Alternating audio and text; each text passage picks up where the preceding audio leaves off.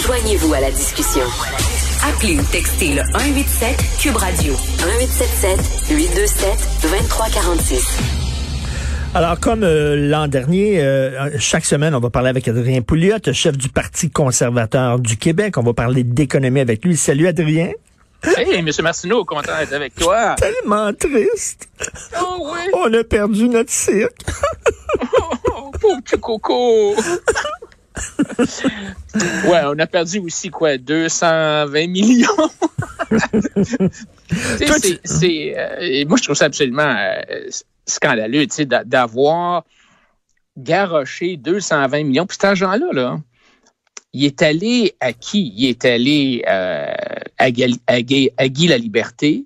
Directement. Euh, il est allé, euh, le gouvernement a prêté de l'argent au cirque euh, récemment, une espèce de bouée de sauvetage. Cet argent-là est allé aider les, propriétaires, les actionnaires américains et chinois.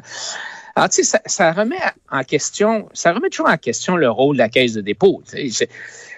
On, sait que le je sais pas si tu te rappelles quand le Go a lancé le groupe de discussion qui est devenu la CAC avec euh, Charles Sirois. Je sais pas si tu te hmm, rappelles de ça, oui, quand même assez longtemps. Oui. Mais tu sais, euh, le, le, le, slogan, c'était on veut une économie de propriétaires et non de locataires. Mm.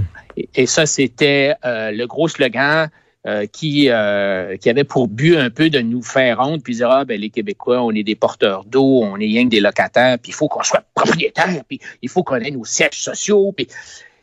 Et l'idée, c'était tout simplement d'inféoder la caisse de dépôt.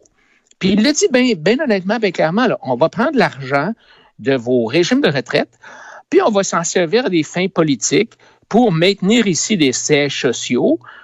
Puis, tu sais, en toi puis moi, un siège social, là, c'est pas une entreprise. Tu sais, c'est qu'un paquet de comptables, avec, mmh. avec, tout le respect que j'ai pour les comptables et les avocats, là, mais c'est surtout ça.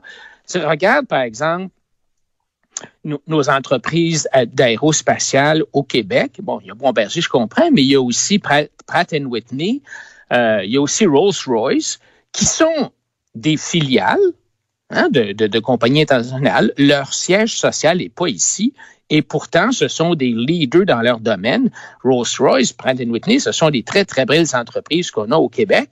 Et ils sont belles, même si on n'a pas de siège social. Alors, tout ce concept-là. Non, de, mais, mais l'idée, l'idée derrière avoir un siège social au Québec, c'est que les décisions vont être prises en tenant compte des intérêts des Québécois si le siège social est ici. Si le siège social est en Ontario, ben, les décisions qui vont être prises vont être prises dans l'intérêt des Ontariens et non des Québécois. C'est ça qu'ils disent. Ouais, c'est ça qu'ils disent. Mais quand tu quand tu regardes, moi j'ai déjà vu des, des études là-dessus, puis c'est c'est plus ou moins vrai. Tu sais, quand tu regardes euh, par exemple, est-ce que les entreprises euh, internationales qui ont un siège social ici sont plus généreuses au niveau philanthropique? on va dire, ah, ben, ils vont aider. Ouais, peut-être un peu, tu sais, mais, mais une entreprise, d'abord et avant tout, ça prend des décisions d'affaires. Et, tu sais, quand Alcan prenait des décisions d'investissement, quand il décidait d'investir au Saguenay, c'est pas parce que le siège social était à Montréal, c'est parce que le mm-hmm. gouvernement leur donnait de l'électricité super pas chère, tu sais c'est pas. Ben, puis tu sais, quand ils disent il vaut mieux être propriétaire que locataire, ben si tu es propriétaire d'une entreprise tout croche, qui est bancale, qui est surendetté, qui fonctionne pas, ben ça donne rien. Ben tu perds de l'argent, tu sais, c'est ça. Ben oui. Euh, puis on oublie, euh, on oublie, tu sais, je prends l'exemple de Vidéotron par exemple, qui a été un bel exemple d'interventionnisme euh, de la part de, Landry, euh, le chef du PQ, le, premier ministre, parce qu'il voulait, voulait pas que Vidéotron soit vendu à Ted Rogers. Mais la caisse, là, ils ont, ils ont pas fait de l'argent. Ils ont fait à peu près peut-être 1% de rendement avec ça. Oh, on dit, ah, ben, c'est pas si pire, quand même 1% Mais ce que la caisse aurait fait comme profit, si au lieu de le mettre dans Vidéotron, il l'avait mis dans Rogers, il aurait fait 6 milliards de profit. Mais, mais c'est que, c'est que, c'est que la mission de la caisse, elle est double. Un, c'est de, de, de, de, de placer notre argent, c'est notre bas de laine, oui. nos économies, puis essayer de le faire fructifier au maximum. Mais l'autre mission, c'est tout le côté, le nationalisme économique, là, de développer Québec Inc. Oui, c'est ça. Et, et c'est, c'est une double, tu sais, c'est un, c'est comme un monstre à deux têtes, cette affaire-là, mm. parce que euh, souvent, c'est contradictoire. Puis tu prends l'exemple du cirque. Pourquoi est-ce que le gouvernement a investi dans la première ronde du cirque? alors, la liberté décide de vendre, il fait le tour de la planète. Il y a des Américains puis des Chinois qui sont prêts à prendre euh, la, la, mise. Et là, la caisse embarque pour 10% 10% là, quand tu es à 10% dans une entreprise, là, excuse-moi, là, mais tu te fermes la gueule, tu n'as pas un mot à dire. Mmh. Mmh. Alors donc, pourquoi est-ce qu'on met là-dedans 10% Ah, parce qu'on s'est dit, ben là, on va pouvoir obliger euh, les, les Américains à garder le siège social ici à Montréal. Alors là, après un an ou deux, ça va pas trop bien. Les finances du cycle, on pensait que ça allait bien, mais là, on a vu finalement que ça allait pas très, très bien. Alors là, la caisse n'a pas un mot à dire. Elle a dit, ben, écoute, finalement, peut-être que je devrais monter mon pourcentage à 20% parce qu'à 20% là, je vais avoir le droit de me faire entendre. Tu sais, je vais avoir un siège au conseil d'administration, des trucs comme ça. Alors là, on passe de 10 à 20, puis là, pouf, deux mois après, on perd tout. Puis c'est pas vrai qu'il n'y avait pas moyen de savoir. Là. Quand tu regardes la chronologie de la pandémie, là, en janvier, là, ben oui, on en Chine, là, ben oui, ils savaient. Tu sais. Ben Alors, je comprends qu'ils ont, ils ont fait un deal avec la liberté, mettons, fin 2019. Mais quand tu, tu fais un deal comme ça, tu signes toujours un contrat qui dit si jamais, entre le moment où je signe le deal et le moment où je te donne un chèque, si jamais pendant cette période-là, il y a un problème, ça déraille, l'entreprise foire, il y, a, une baisse des revenus, tout ça, j'aurai le droit de ne pas faire la transaction. Et c'est certain qu'il y avait cette clause-là dans le contrat avec la liberté, et la Caisse a été négligente. Y, il y avait des flags. Je comprends qu'il se passait pas grand-chose à Montréal ou à Québec, là, mais là-bas, à Wuhan, là, hey, c'était la panique, là. il, avait même commencé à canceller des. Ils, ont, ils, ont ils avaient commencé à canceller des, euh, des spectacles en Chine. Il y en a un qui est mort de rire, c'est Guy La Liberté, parce qu'il cherchait quel poisson on va, acheter ça, là, les, les mon bloc d'action, là, puis, puis là, il a trouvé le poisson. Parfait. Ouais. Non, absolument. Absolument. Et tu sais, c'est quoi l'imputabilité? Le problème, c'est que la caisse, étant donné qu'il y a un monopole, parce que tu sais, le, le, régime de retraite des fonctionnaires, qui est le plus gros client de la caisse, là, ils n'ont pas le choix, ils sont obligés de faire gérer leur argent par la caisse. Ils peuvent pas aller en appel d'offres puis dire, OK, ben, y a-t-il quelqu'un d'autre qui voudrait peut-être gérer 10, 15, 20% de mon portefeuille? Je vais pouvoir comparer le rendement de ça avec le rendement de la caisse. Comme tu fais normalement quand tu as un gros paquet d'argent, tu donnes, tu mets pas tous tes œufs dans le même panier, tu donnes pas ça à un seul gestionnaire. Tu vas faire appel avec les meilleurs gestionnaires sur la planète. Puis ensuite de ça, tu vas un peu les mettre en concurrence, puis à chaque trois mois, tu compares les résultats, puis Ici, là, la caisse, là, ils ont le monopole. Alors, mm. même si ils perdent 250 millions avec euh, le, cirque, qu'est-ce que tu veux? Ils, ils vont dire, ben, ah, c'est dommage. C'est dommage, mais tu sais, la prochaine année, il va peut-être falloir augmenter les cotisations à votre régime de retraite parce qu'on n'a pas fait un bon rendement. Non, non, c'est vraiment... C'est ça, là. C'est ça le problème du monopole ben avec la caisse, là. Écoute, je veux te parler de, bien sûr, euh, Bill Morneau. Euh, mm. Est-ce que, tu sais, le narratif autour de Bill Morneau, c'est que ce gars-là, il était, il, était ministre des Finances, il venait de Bay Street, puis euh, lui, il voulait gérer les dépenses publiques de façon prudente, puis il était pas d'accord avec la façon dont Justin Trudeau dépensait de façon complètement sans hors de contrôle l'argent public.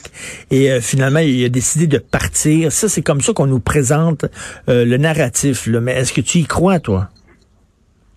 Écoute, moi, j'ai eu la chance de connaître Bill Morneau il y a longtemps. On a fait un voyage de ski ensemble. C'est un gars low-key, un gars intelligent. C'est pas nécessairement un gars flamboyant, mais c'est un gars prudent, c'est ce genre de gars, là, si jamais tu cherches un exécuteur testamentaire, c'est lui que tu vas mettre.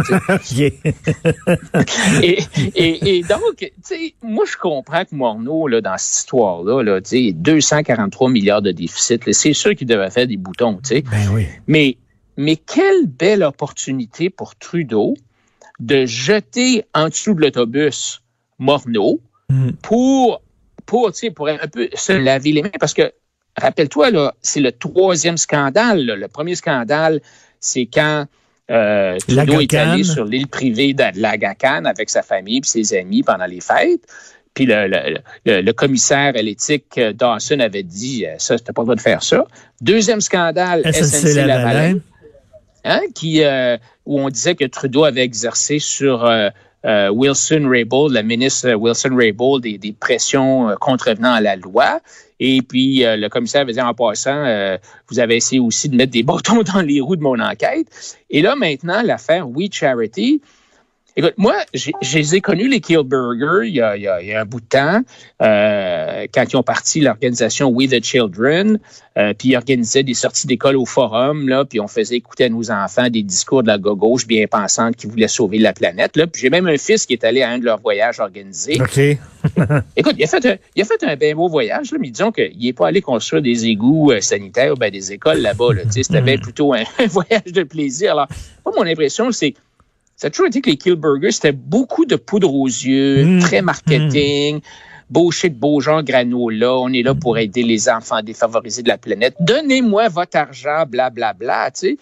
Et il n'y a jamais un micro, une caméra que les deux frères Killburger n'adoraient pas. Ben oui. Et donc, c'est pas surprenant que Trudeau et les Killburgers soient devenus proches parce que c'est les mêmes c'est les mêmes valeurs puis c'est le même tu sais l'apparence on a le cœur sur la main puis tout alors même si on s'est à se demander si We Charity ne servait pas justement à les recruter des nouveaux membres du Parti libéral du Canada. Mais tu as raison, tu sais, c'est des gens qui sont superficiels, qui aiment faire du théâtre, ben qui aiment impressionner la galerie, prendre des selfies, mais ils n'ont pas de substance. Puis, We Charity et le gouvernement, dans l'esprit Trudeau, c'est un peu le même modèle d'affaires. Donnez-moi votre argent, puis on va vous aider. Puis, euh, oh, en passant, on va peut-être en profiter pour faire des beaux voyages avec ma femme, mes enfants, puis mes amis, tu sais. Alors, donc, on jette, on jette le pauvre gars sur l'autobus, un peu comme Gerald Butts, je sais pas si tu te rappelles de lui, qui était le bras droit de Trudeau, lui aussi. Oui, oui, oui. Euh, il s'est fait pitcher en dessous de l'autobus. Euh, il s'est fait, fait démissionner, comme on dit, à cause mais, du Mais il a manqué de jugement quand même, Bill Morneau, un multimillionnaire qui se fait payer un voyage de 41 000 là. Il a manqué de jugement. mais, mais, quelle, quelle belle excuse. Ben euh, et, et, et, là, je dois te dire que mon estime de Trudeau a augmenté un petit peu hier. Parce que l'idée de la prorogation du Parlement, Proroger le Parlement, ça veut dire, OK, tout le monde s'en va en vacances, on recommence à zéro dans, dans quand on, on revient des vacances dans deux mois. sais. Alors, tous les projets de loi qui sont là tombent à l'eau et tous les comités arrêtent. Ben oui. Et là, il faut comprendre que parce que Trudeau est minoritaire actuellement, il contrôle pas les comités de la Chambre. Alors, il est pris avec trois enquêtes sur l'affaire de We Charity. Il y a des milliers de pages de documents qu'il a été obligé de leur donner euh, il a été obligé d'aller témoigner. Il y a des gens qui m'ont dit, oh, regarde, Trudeau, il est transparent, est fantastique. Ben non, il est pas transparent, il a été obligé d'y aller. Et, et là, Trudeau. Mais je joue plus. Non, non, mais c'est vraiment, je suis en train de perdre la partie, fait que je joue plus. Oui, c'est ça. Et, et, bon, tu une bonne excuse. Ah, ben là, la pandémie, ça prend un nouveau budget, une nouvelle direction, blablabla. Bla, bla. Mais tu sais, J'espère qu'il n'y a pas de.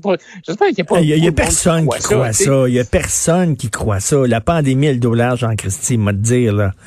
Oui, absolument. Et, alors, mais, mais je dois te dire que les conservateurs qui vont élire leur, leur nouveau chef là, euh, la semaine prochaine, moi, j'ai l'impression qu'ils ont, ont peut-être des bonnes chances. Là. Je veux dire, quand tu regardes les, les, les, les, taux d'approbation, tu sais, au début, euh, Trudeau, c'était comme la, la, poêle Teflon, là, il n'y a rien qui collait, mais avec l'affaire de la GACAN, avec l'affaire des SNC. Mais là, je dois dire que hmm, le taux d'approbation a vraiment baissé après une montée extraordinaire avec la pandémie. Là, il a, il a planté. Alors, peut-être que euh, on va avoir des élections euh, cet automne au fédéral, mon cher. Puis on verra, puis on verra qui sera le chef des conservateurs. Merci beaucoup, Adrien. Adrien Pouliot, chef du Parti conservateur du Québec. Merci. Salut.